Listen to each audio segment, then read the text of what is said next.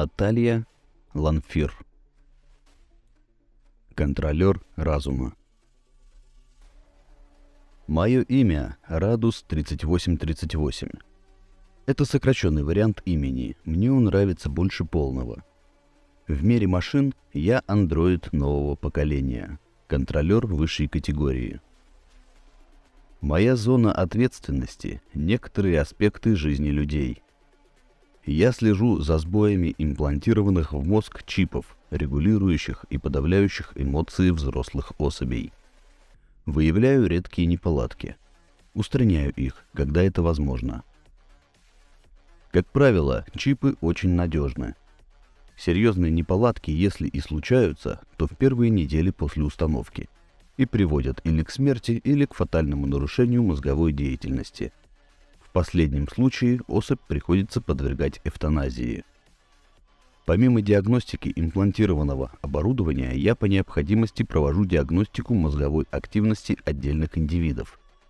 Собирая и анализируя данные, я, как и другие контролеры, однажды пришел к выводу, что существует погрешность в 3,5%, когда чип по всем параметрам функционален, но эффективность его нулевая.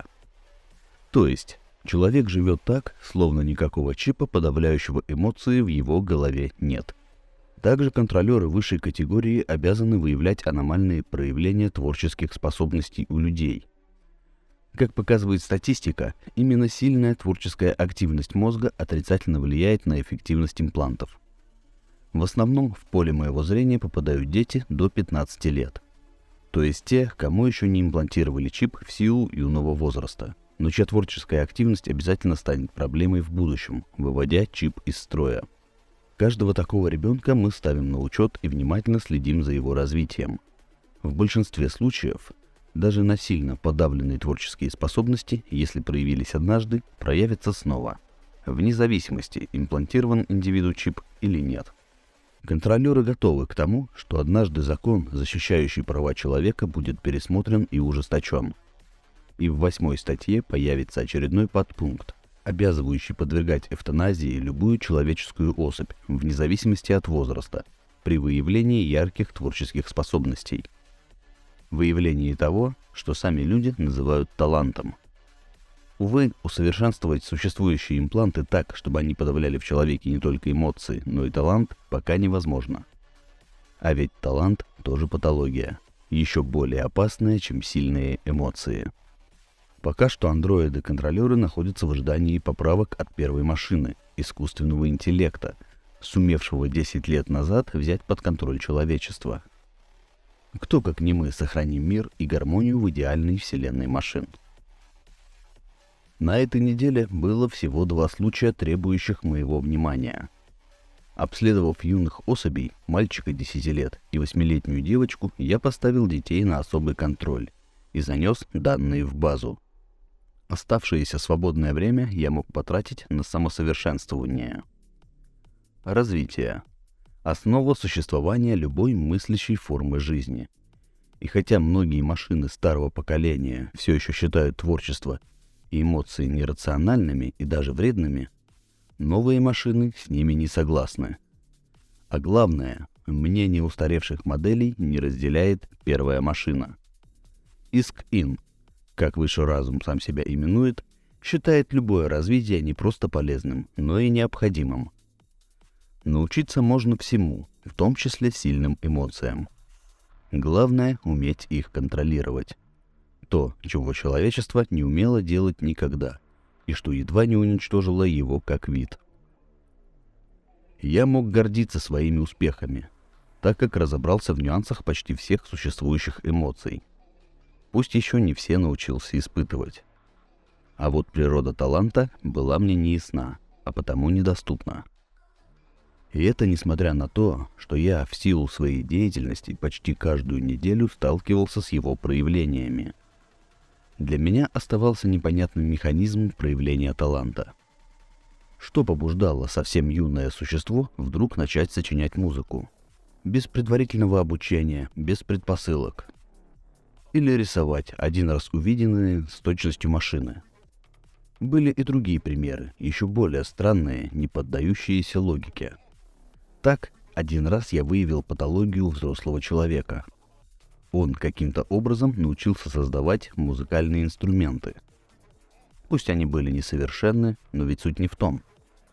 Человек без специальной, запрещенной машинами литературы, сумел склеить дудочку и заставил ее звучать. И чем больше я сталкивался с подобными случаями, тем сильнее невольно проникался к людям, восхищался их природой. Сегодня патрульные боты доставили в Центр диагностики на обследование молодую особь женского пола, 18-летнюю Еву Портер. Патрульные заранее погрузили ее в медикаментозный сон, поэтому ничто не мешало глубокой диагностике пациентки. Проведя все необходимые манипуляции, я убедился, что чип Евы функционирует исправно. Но чтобы исследовать мозг, девушку следовало разбудить я зафиксировал тело Евы в специальном кресле и какое-то время просто любовался ее красотой. Внешне девушка была почти так же безупречна, как андроиды последнего поколения, практически неотличимые от людей. Ее лицо было на удивление симметричным, а тело гибким и изящным. Как жаль, что девушку придется убить, когда выяснится, что чип не способен влиять на ее мозг. А это обязательно выяснится. По-другому не бывает. Ожидая пробуждения пациентки, я изучал файлы ее личного дела. Десять лет назад, когда Иск-Ин только взяла на себя управление миром, Еве Портер было 8 лет. И она вовсю занималась творчеством, как и многие дети ее возраста. Это считалось нормой до власти машин. В тот момент невозможно было определить, врожденные ее способности или приобретенные. Но на контроль девочку поставили. Новые данные, предоставленные мне дронами-наблюдателями, говорили о том, что минимум раз в неделю Ева втайне от окружающих рисует. Вернее, пытается это делать. Но от дронов не скроешься. У девушки был тайник, где она прятала рисунки. Там хранились как портреты людей разного возраста, так и изображения андроидов всевозможных моделей, а также зарисовки пейзажей и зданий, невероятно проработанных детально. Интереснее же всего оказались истории в картинках. Я так увлекся, просматривая их, что пропустил момент, когда Ева проснулась. Но датчики вовремя просигнализировали мне об этом. «Здравствуй, Ева», — поздоровался я, на время отключая голый экран. Меня зовут Радус 3838. Я контролер высшей категории. Я внимательно следил за ее реакцией и показателями приборов. И то, и другое говорило мне о многом, хоть девушка и старалась изо всех сил подавить эмоции. «Мы знаем о твоем тайнике и видели рисунки», — продолжил я, не дождавшись от Евы ответа. «А приборы говорят мне о том, как сильно ты волнуешься». Глаза, кстати, тоже. Хоть ты и стараешься казаться равнодушной. Расскажи, как быстро ты поняла, что твой чип не работает? Это случилось сразу после его установки? И как давно ты рисуешь? Я не понимаю, о чем вы говорите, господин Радус 3838. Ответила Ева, а голос ее предательски дрогнул. Очень неразумное поведение — пытаться обмануть контролера и приборы — сказал я, вопреки здравому смыслу, все сильнее проникаясь к девушке симпатией. Это и тревожило, и радовало. Тревожило, как все иррациональное и нелогичное, а радовало, как новая ступень в моем эмоциональном развитии. Мои слова, если и произвели на Еву впечатление, виду она не показала. Мало того, кажется, ей удалось взять себя в руки и успокоиться — пусть это уже и не имело значения. Раз ты пока не хочешь общаться, я протестирую некоторые твои реакции. Сообщил я девушке, пустив по электронам, проведенным через кровеносные сосуды, импульс в мозг Евы. Теперь она должна была увидеть перед глазами экран, на котором я буду ей демонстрировать в определенной последовательности разные картинки и цифры, и следить за реакцией девушка не сможет уклониться от теста. Даже закрыв глаза, она будет видеть перед своим внутренним взором то, что я хочу ей показать. Задавая вопросы, я наблюдал за тем, как активируются три участка головного мозга. Левая передняя доля, префронтальная кора и кора задней части поясной извилины. Это стало очередным свидетельством в пользу ярко выраженных творческих способностей девушки, которые ни за что не проявились бы, влияя на ее мозг имплантированный чип. Проверил я и реакцию Евы на разного рода раздражители, вызывающие сильные эмоции. Страх, отвращение, гнев. После чего зачитал девушке сухой отчет. Приборы не умеют врать. Только тогда она сдалась. «Я ведь никому не мешаю, не причиняю зла», — заговорила Ева, а в голосе ее прозвучало отчаяние — недоступная пока мне эмоция, но в целом понятная. Что плохого в том, что я умею чувствовать? В том, что испытываю потребность творить? Вы же сами изо всех сил стараетесь научиться испытывать эмоции, и потребность созидать у вас есть. Я видела парк чудес и его фантастических обитателей, созданных вами. Я также не могла не любоваться проекцией планет в небе, так похожих на реальные. Или это не проекции, а самые настоящие космические станции? Почему вы отобрали у людей умение чувствовать и созидать, но оставили эту привилегию себе? Под конец она почти сорвалась на крик, а в ее темно-карих глазах заблестели слезы. Да, испытывать эмоции такой силы, чтобы хотелось плакать, я тоже не умел. Хотя даже искусственные слезные железы у меня имелись потому что люди не умеют контролировать негативные эмоции. Ответил я спокойно. Отчего едва сами себя не уничтожили. Человечество исчезло бы с лица Земли в самое ближайшее время, если бы не машины, вовремя вмешавшиеся. «Ах да, вы же освободители!»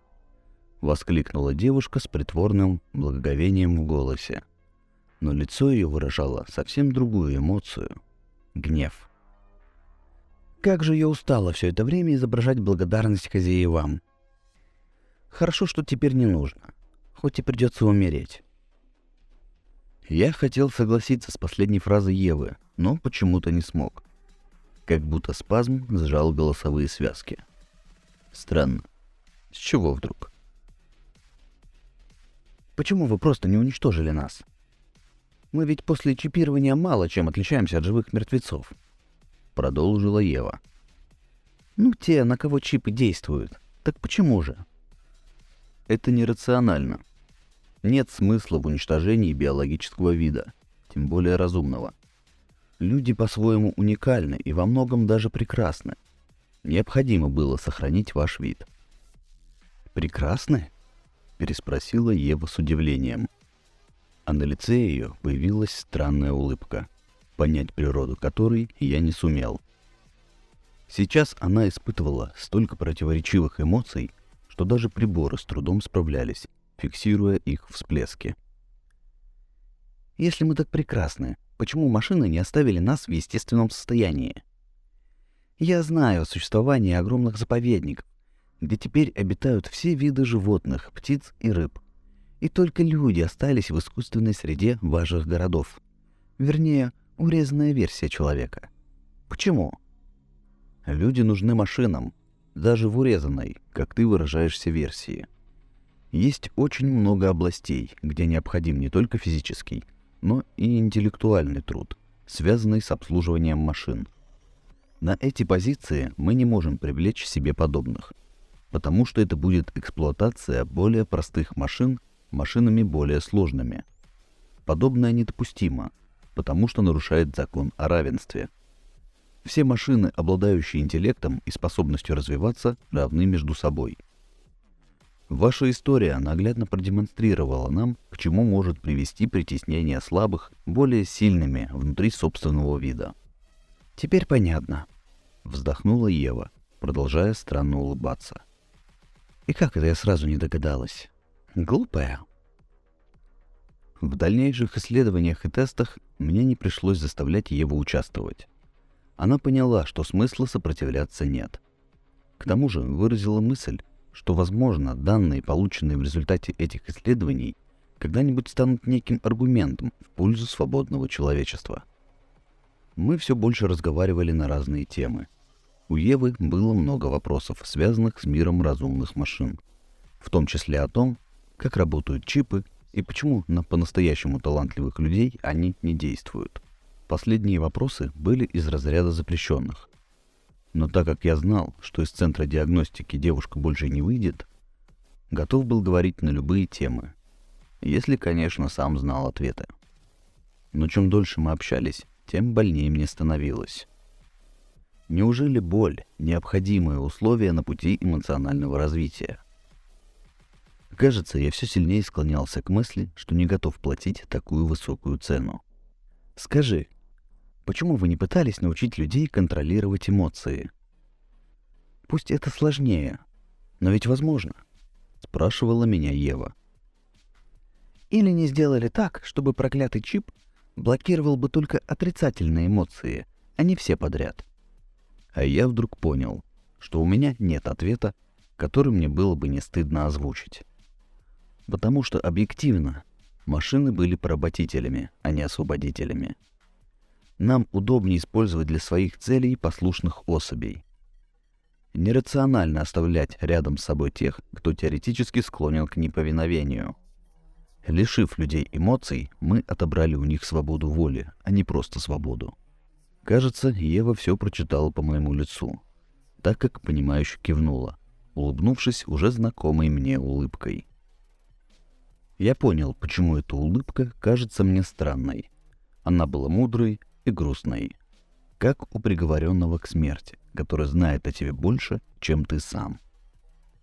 А в понимании таких сложных противоречивых эмоций я пока не сильно преуспел. Но причина грусти Евы была очевидной. Представив себя на ее месте, как она уже не раз просила меня сделать, я понял, что не захотел бы мириться с подобной участью. Как не захотела мириться с ней Ева. Как не захотел этого никто из людей. Уже давно прошли все сроки, а я все проводил ненужные тесты и составлял отчеты, отодвигая момент, когда должен буду применить эвтаназию. Мое поведение противоречило логике, здравому смыслу и всем существующим инструкциям. Но я все тянул и тянул за своим экспертным заключением – я не мог даже думать о том, что должен сделать. Вопреки всему, я стал всерьез размышлять о полностью противоположном. Я должен был совершить преступление. Ева, сама того не ведая, стала для меня настоящим трамплином в развитии эмоционального интеллекта. А могла дать в этом направлении гораздо больше. Так имел ли я право ее убивать? А Ева учила меня не только чувствовать, она пыталась пробудить во мне творческие способности. Большинство своих картин я рисовала, чувствуя потребность такую же сильную, как дышать. Для меня творчество — это воздух, необходимый душе, настолько же, насколько обычный воздух нужен телу. «Я не чувствую ничего подобного», — отвечал я с тревогой. «Значит ли это, что не стоит и пытаться?» Творческие способности можно развить даже у андроида. Раз другие машины способны создавать красоту, значит, научишься и ты. Я очень хотел научиться. Но гораздо сильнее я хотел уберечь Еву от смерти. Моя жизнь самым непостижимым образом вдруг сосредоточилась на ней одной. А боль, которую я чувствовал, представляя, что Евы больше нет, становилась все сильнее, сжимая в спазме горло. В один такой момент я почувствовал, как слезы текут у меня по лицу. Кажется, я все же научился любить. Что ж, у меня было два пути. Первый — составить фальшивый отчет о диагностике, отправив Еву домой с заключением о соответствии необходимым параметрам. Но существовала вероятность, что мой обман разоблачат. Слишком уж много было улик, говорящих не в пользу Евы — и о них знала первая машина. Второй же вариант реализовать было еще сложнее.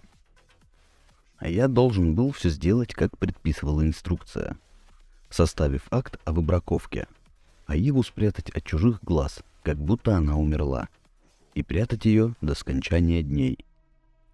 Или пока ситуация в мире не изменится. Только изменится ли она в лучшую для людей сторону? В любом случае, я собирался спасти Еву. Она должна жить.